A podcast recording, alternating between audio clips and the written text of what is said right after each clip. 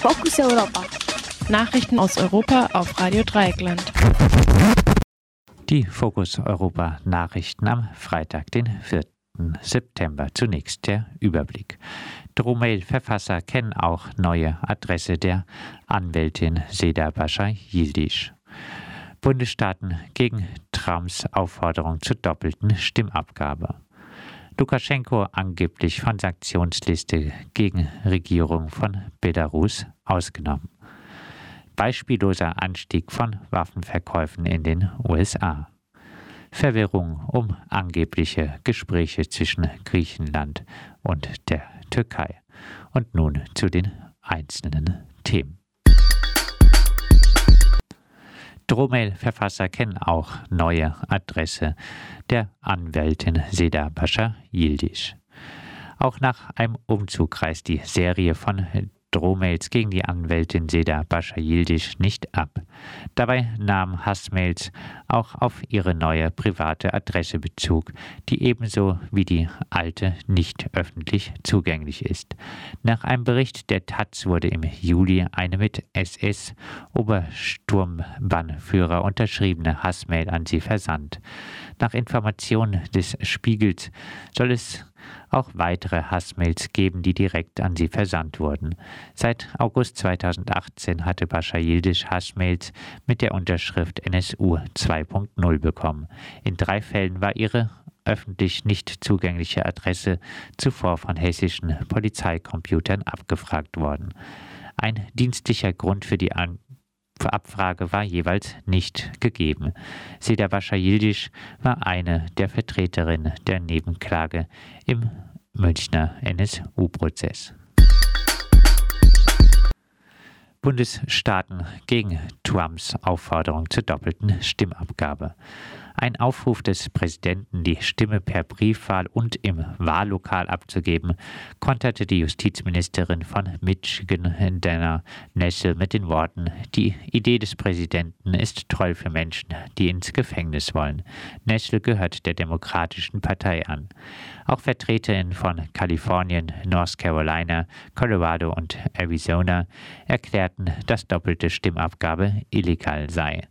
Nach US-Bundesrecht kann eine mehrfache Stimmabgabe mit Geldstrafe bis zu 10.000 Dollar und oder mit Gefängnis bis zu fünf Jahren bestraft werden.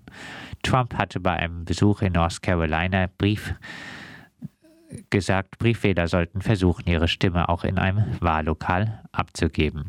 Wenn das Briefwahlsystem so gut funktioniere, wie die Demokraten behaupten, sollte das ja nicht funktionieren. Seit Monaten warnt Trump vor Wahlbetrug durch Briefwahl bei den Präsidentschaftswahlen am 3. November. Außerdem hat Trump erklärt, dass er nur durch Wahlbetrug verlieren könne. Fakten, die seinen Verdacht begründen würden, nennt Trump nicht. Lukaschenko angeblich von Sanktionsliste gegen Regierung von Belarus ausgenommen. Die Zeitung Die Welt berichtet, dass Deutschland, Frankreich und Italien sich dagegen ausgesprochen haben, Sanktionen gegen den umstrittenen weißrussischen Präsidenten Alexander Lukaschenko zu verhängen. Die Zeitung beruft sich auf EU-Diplomaten. Demnach argumentieren die Vertreter dieser Länder damit, Gesprächskanäle zu Lukaschenko sollten offen gehalten werden. Dafür diskutiert die EU über eine Liste mit 16 bis 19 weiteren Personen, gegen die ein Einreiseverbot in EU-Länder verhängt werden soll und deren Vermögen gesperrt werden soll. Die baltischen Staaten Litauen, Lettland und Estland haben bereits Einreiseverbote gegen 30 Mitglieder der Regierung von Belarus verhängt.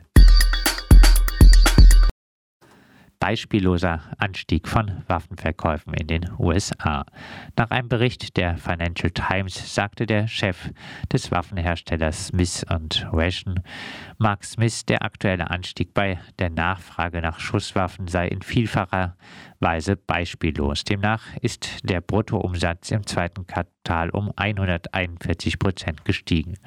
Auch vor früheren Präsidentschaftswahlen ist der Waffenumsatz gestiegen, weil Kunden fürchten, ein demokratischer Präsidentschaftskandidat, ein demokratischer Präsident könnte schärfere Waffengesetze erlassen und sich daher auf Vorrat eindecken. Die Sorge hat sich bisher immer als unbegründet erwiesen. Der neue Anstieg von Waffenverkäufen übersteigt das normale Maß. Verwirrung um angebliche Gespräche zwischen Griechenland und der Türkei. Die Ankündigung des NATO-Generalsekretärs Jens Stoltenberg, wonach Griechenland und die Türkei zu technischen Gesprächen zur Be Beilegung der Konfrontation im Mittelmeer bereit wären, wurden vom griechischen Außenministerium umgehend dementiert. Das entspräche nicht der Realität, hieß es aus Athen. Eine Sprecherin der NATO verwies hingegen darauf, dass es ein solches Gespräch bereits am Donnerstag in der NATO-Zentrale in Brüssel gegeben habe. Offiziell beharrt allerdings Griechenland auf dem Rückzug türkischer Schiffe aus der von Griechenland beanspruchten Wirtschaftszone. Vorher soll es keine Gespräche geben. Nach Auffassung der türkischen Regierung begründen Inseln kein Recht auf eine Wirtschaftszone am Meeresboden.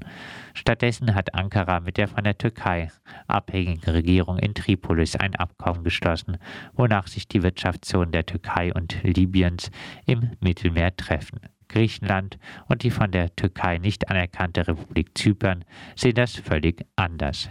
Die Türkei lässt das Schiff Aurek Weiss in von Griechenland beanspruchten Gewässern nach Erdgas suchen.